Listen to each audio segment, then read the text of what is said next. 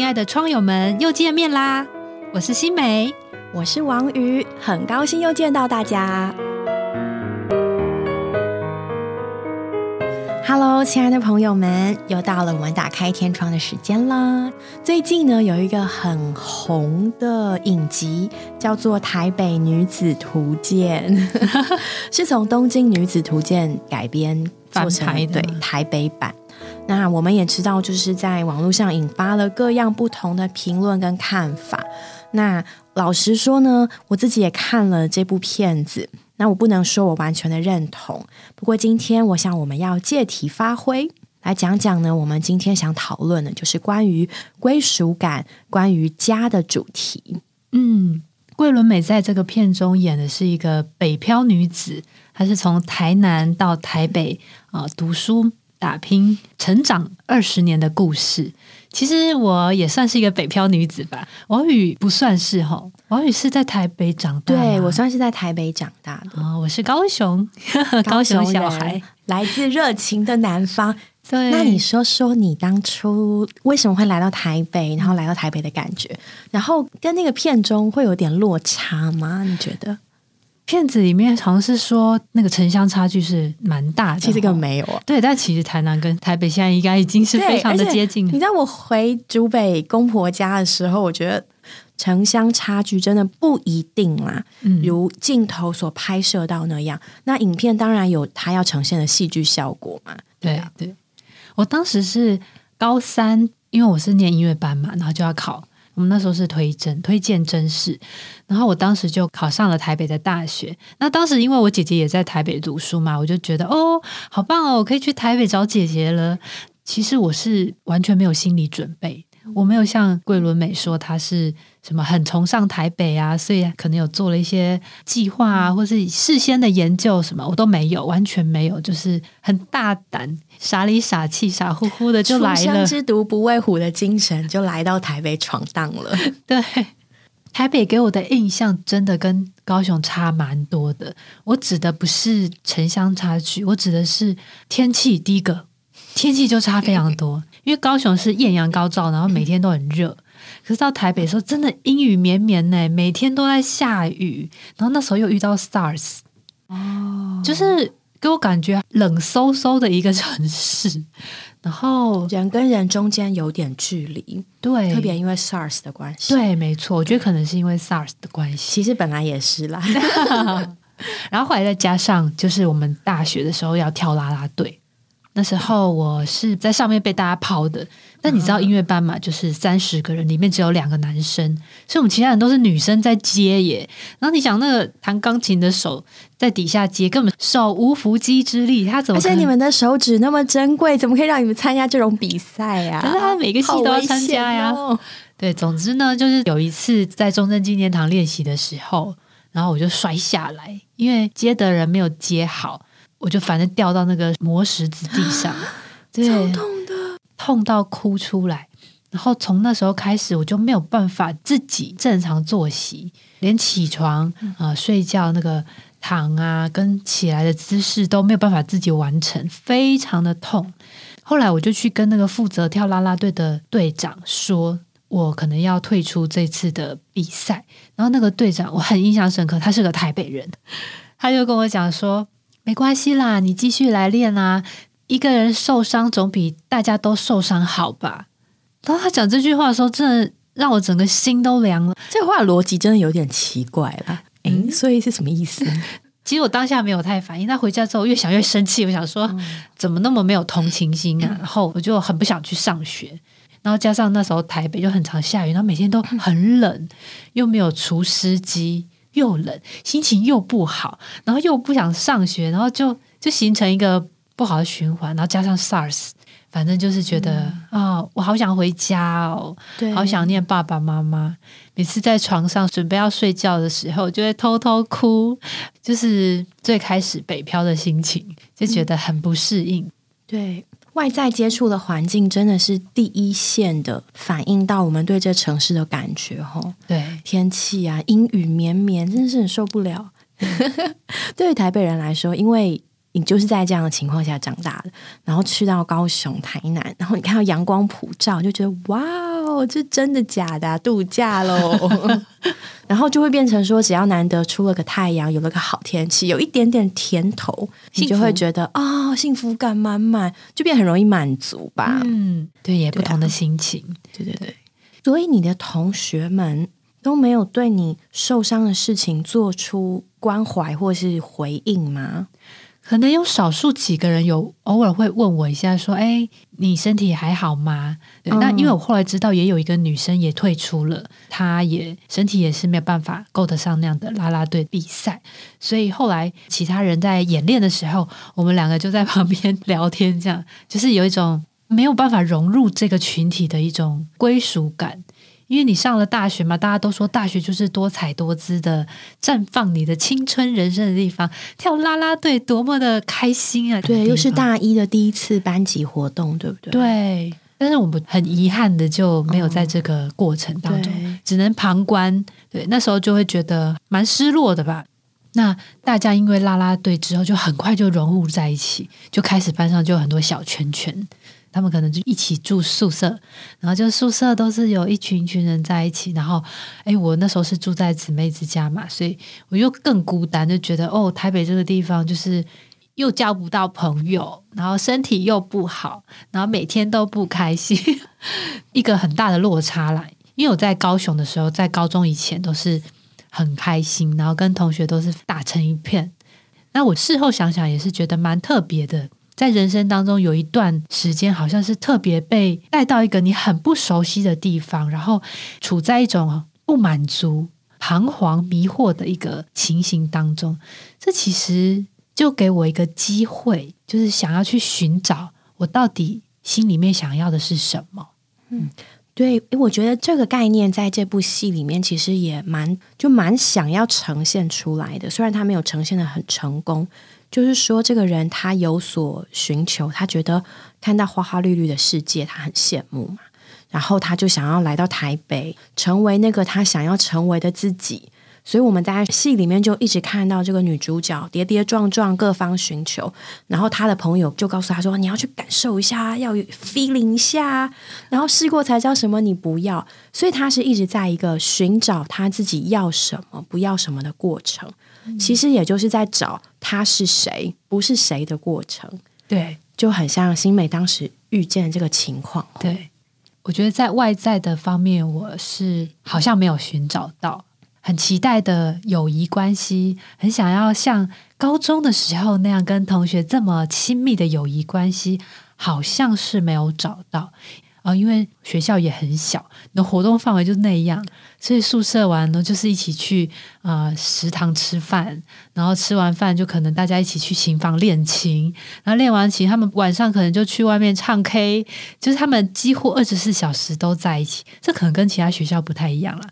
对，当你校园比较大的时候，你就觉得很分散，对，大家各做各那种感觉。对，但刚好我们的学校就比较小，所以它就是群体都聚在一起，疏离感就会更强烈，就觉得哦，我好像是班上的边缘人呢。啊，你进教室的时候，大家都已经一群一群坐在一起，也不见得会有人帮你占位置。哦，你懂吗？那种感觉，嗯，就会有疏离感，然后会有一种很失落的感觉。但是我还是有交到几个好朋友啊，他们还是蛮好的。他们虽然是住在宿舍里面，但是他们还是很愿意跟我一起。到大二之后吧，他们就开始也会帮我占位置啊，然后我们会可能会选相同的课啊，一起上课这样。后来就慢慢的、慢慢需要点时间吼。对呀，对。所以其实像所谓的北漂，也就是说我们进入一个新环境要适应。真的是需要时间，其实也是有人南漂的啊，就是可能是北部人，然后到南部，他也一样是需要适应的时间。对，离开自己所熟悉的环境，离开自己所熟悉的人事物，到了一个新环境，它对我们都是一个全新的挑战。这真的是一个不断充满变动因子的过程。对我自己也应该这么说，就是我是一个在台北长大的孩子。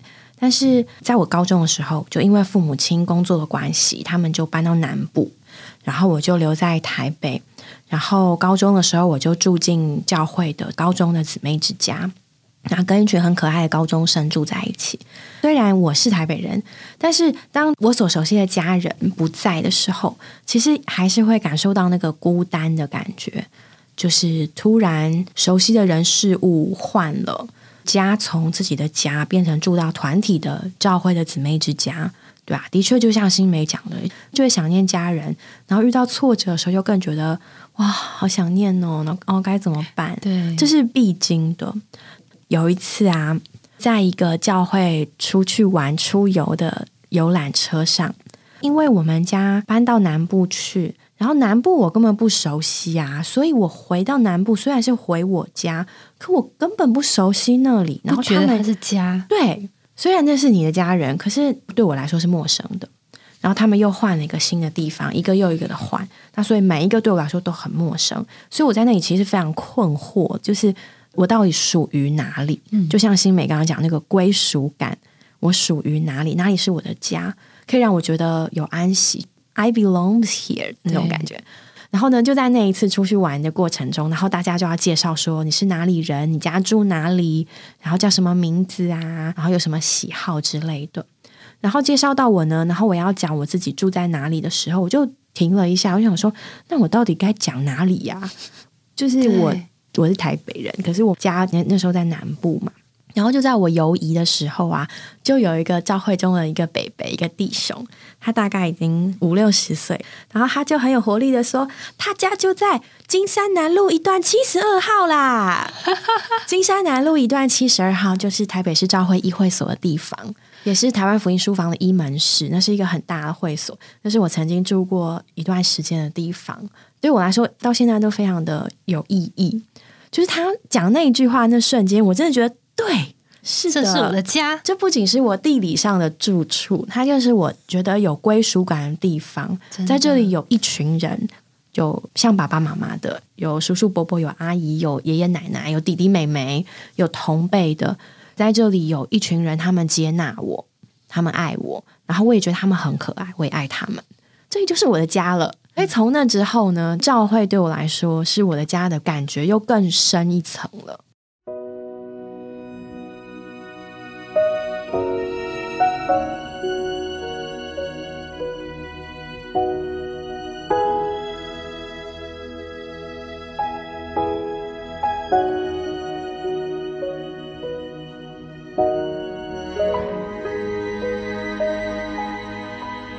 我后来呢，也是被永和教会的弟兄姊妹捡回来。我大一的时候，就是各方面都不太适应嘛。然后来有一天呢，我就萌生我要离开这里的想法，就跟了一个同伴，我们两个人就隔了一座桥，就到了永和。那我们就这样走走走了，想说，那不然我们就去看个房子，来租个房子好了。结果我们走在路上的时候，竟然遇见我那个同伴小时候的服侍者，儿童班的服侍者。然后他就很热情的招呼我们说：“哎，你们两个怎么在这路上走？认得哎，对呀，好棒哦！对，然后就把我们拎拎到会所去。对，他说要不要来住在这边？因为那边虽然没有大学生的姊妹之家，但是他有在职的姊妹之家。他就说啊，现在空很多房间，来。”你们就先暂时住在这里好了。然后后来呢，我们就真的住进去了。虽然上学是有比较远一点点的距离，要骑车，但是我进去之后，我发觉哇。很特别的一个地方。首先呢，这个会所的门口总是坐着一个白头发、笑脸迎人的，呃，我都叫他爷爷。虽然他年纪比我爷爷再小一些，但是看到他我就觉得非常有亲和力。然后呢，住进去的时候，我刚好也身体不是很好，就常常会有肠胃炎的情形。然后跟我们同住的一个已经在工作的姐姐，她就常常陪我。而有时候半夜我肚子痛，她要带我去急诊。急诊完之后，还会把她的床垫又搬到我的床旁边。她睡在地板上，然后就跟我说：“我就睡在你旁边，如果你有任何不舒服的地方，都叫我，我就可以马上帮你。”这样，他当然还有很多人对我很多的照顾，而且好感动。想说他们是谁呀？虽然他们都不是我肉身的爸爸妈妈或亲戚，可是我真的是在教会里面找到一群家人。好幸福，就突然觉得真的我找到我的家嘞。虽然我的家是在高雄，我的父母在高雄，但是我有一个家在台北。当时真的觉得非常的雀跃，哇！神的家就成为我的家。哎，我想插播一个有点有点好笑的故事，也是在教会生活中的。就刚刚新梅讲到你肠胃炎的时候，嗯，然后那姐姐真的很感人，就是对她照顾，对啊，真的就像是亲的血缘关系的家人一样。好，我有一个有点类似的故事，可是有点丢脸哦。好，Anyway，就是我高中的时候，有一天觉得肚子很痛，那时候我住在医会所，然后就很痛啊，然后躺下也痛，然后起来也痛，然后越来越痛，然后就是很不舒服。然后我就跟照顾我们的姐姐讲，然后呢，她就很紧张啊，然后就想说，哎，我要不要帮你联络有医护背景的弟兄姊妹来看看？然后他们听听就觉得，嗯，我觉得你还是去看个医生好了。然后那时候他就帮我联络了一个家住附近的一位圣徒，就来开车，然后带我啊，然后还有陪我的姐姐一起去台大医院，很慎重，对他们都很慎重。然后就经过重重的关口，然后大家都非常谨慎、慎重、小心，然后花了很长的时间跟很多的医药费，然后就看到了医生，然后还照了片子，还经过了很仔细的诊断。结果呢，那个医生就说：“美眉。”你这是有东西在这里没有排出去，讲直接一点就是便秘啦。就是你看，为了一个这种又丢脸又好笑的理由，然后可是在我旁边那个就是陪我的那个开车的圣徒，他花了很长的时间，他他其实后来好像还帮我付了医药费，然后还有那个陪我的姐姐，然后我就看他们的脸上哦露出了笑意，太可爱，他们在偷笑，就是他不仅没有觉得不耐烦，就。就什么啊这种问题浪费我这么多时间，然后也没有觉得就是啊好可怜好可怜那种，就是他们在笑，可是那一瞬间就是很像家人一样，我真的觉得很丢脸，因为当时是一个青春的高中生哎，我就啊，可是反正就有点好笑，但是又有点温馨，对，但我到现在都还很感谢他们。只身一个人，爸爸妈妈都不在身边，可是却有一般家人一般的人在你旁边，然后对他不嫌弃你，他也会笑你，太可爱了。很感谢他们的照顾，也正是因为有这些人，就才有今天的我们。对，所以我一直很喜欢有一个金节，你们不再是外人和寄居的。我很喜欢这个金节，它是出自以弗所书二章十九节。读到这里的时候，就觉得对啊，我不再是外人和寄居的。以前到台北的时候，都觉得对我就是个外人，我就是个外地来的孩子。然后我也是寄居的，就是要租房子。然后你有可能也会租到不好的房子，嗯，可能也只能租一些便宜的，什么顶楼加盖啊之类的。冬天超冷，夏天超热，住到品质不是那么好的地方。但是当你有一个真正的家，当你的心。觉得你属于这里，这是你的归属的地方的时候，你就不再是寄居的了。所以当时我就觉得，是我不是寄居的，因为这里就是我的家，教会就是我的家。然后呢，他继续说：“你们不是外人和寄居的，乃是圣徒同国之民，是神家里的亲人。”所以连圣经都告诉我们，我们进到教会以后。这些在我们身边的圣徒们，都是我们在神家里的亲人呢。所以你可能真正的肉身的亲属，就是手指头数得过来的几个人而已。但是当你进到神的家的时候，你就有成千、成百、成万的神家里的亲人。你有一个宇宙最大的家庭。对 对呀，我也很喜欢这处经节。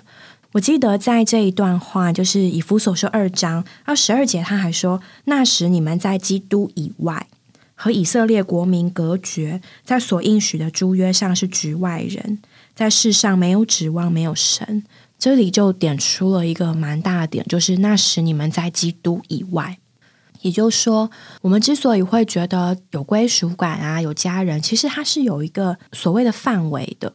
假设今天我是来到一个新的环境，我不觉得我属于这里，或者说我其实不是这个学校的学生，我就是一个局外人，是一个外人，校外人士。但今天呢，我是这个学校的学生，我属于这里，这里的一切呢，对我来说是理所当然的。那对于我们信徒来说，当我们相信接受神，得着了神的生命，从神而生，我们就是在基督里面。所以在这个基督之外呢，我们是局外人，我们没有份，我们也不是肉身的以色列人。可是我们今天在基督里，这一切这些爱啊，这些光明，这些喜乐平安，就是我们的。对啊，我记得我们去新加坡的那段期间，新加坡是一个非常进步、非常美丽的地方，但是因为它的地小人稠，资源很有限，所以呢，政府它是非常的保护它的国民的。那所以在他的政策上，是公民还有。拥有永久居留权的人，还有外国人是分得非常清楚的。哦，缴税上啊，入学机会啊，就业机会啊，什么什么都是非常清楚。任何事情一定是公民优先，然后保障也是绝对的，然后其次才是 PR，然后最后才是外国人。对，所以那时候就让我真的很深刻的体会到，什么叫做外国人？嗯，就你就不是这里人，你就没有资格享受这些。对，这些所有别人的怎么样怎么样怎么样，跟你都没有关系。但是对我来说，另外一面的经历就是，当我在教会生活里面，在新加坡的教会，那里真的有各式各样的人，各式各样的语言，各式各样的腔调，没错，连中国腔都有几不知道多少多，应该是华语腔，或者英语腔的哦，超多。可是当在教会生活里面，我就当做自己家，就是在政治上我是外国人，嗯，但是呢，在神的家里，在生命上我属于这里。当我这样摸着神的生命在那里的时候，哎，我发现那个地方就是我的家，所以我非常非常可以从心底的说，对，在新加坡的教会是我的家，那些人是我的家人，这些孩子是我的孩子，这些人是我的姐妹们，我的弟兄们。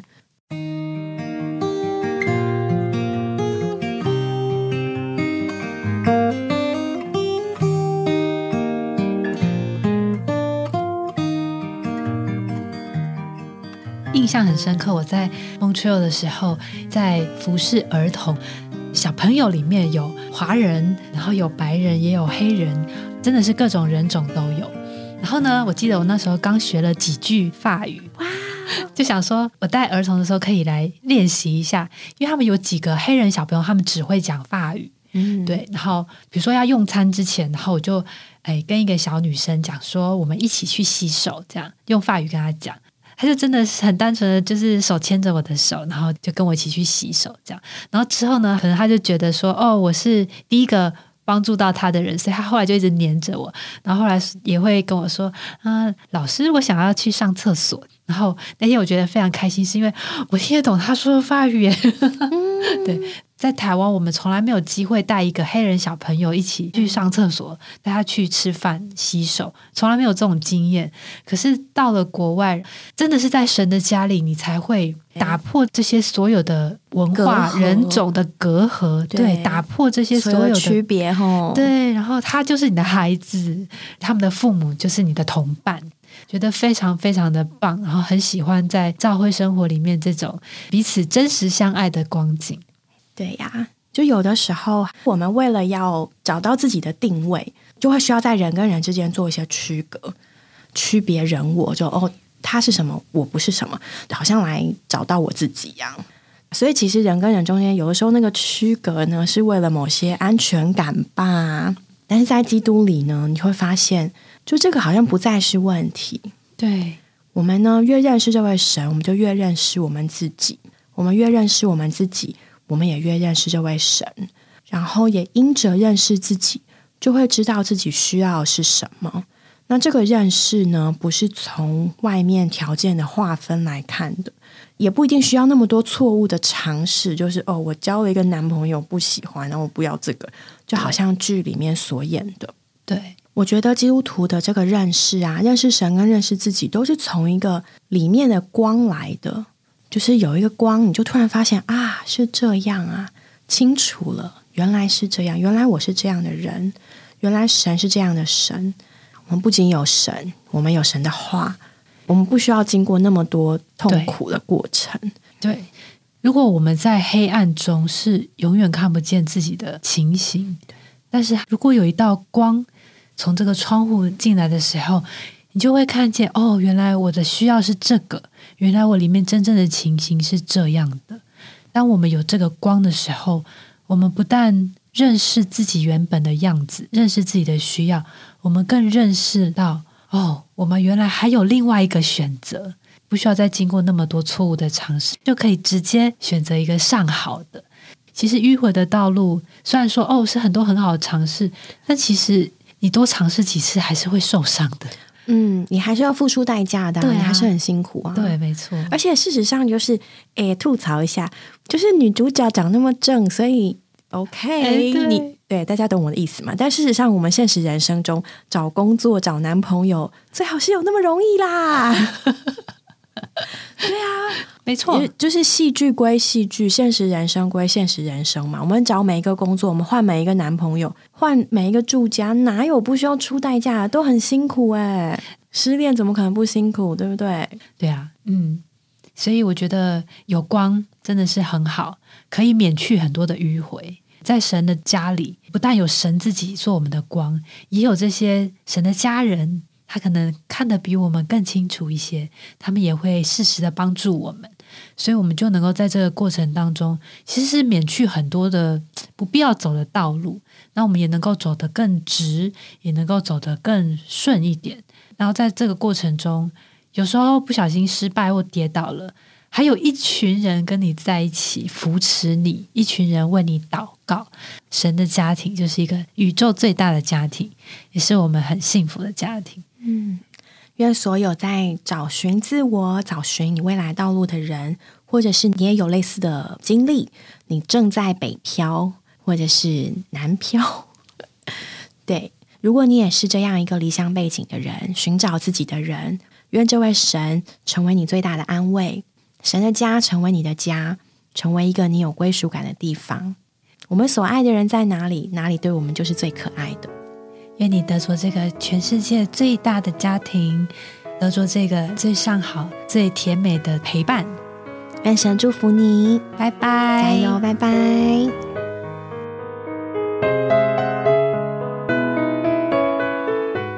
我们今天的节目就到这里结束了，谢谢各位的收听。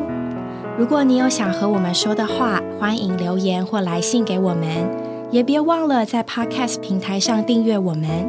我们下周再见喽，拜拜。拜